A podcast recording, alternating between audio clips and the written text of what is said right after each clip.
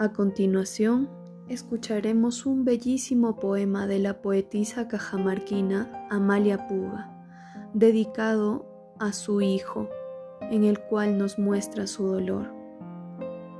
Poema titulado 1896 por Amalia Puga.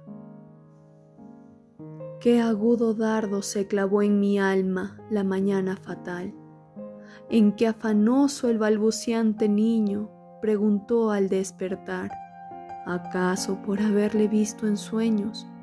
¿En dónde está papá?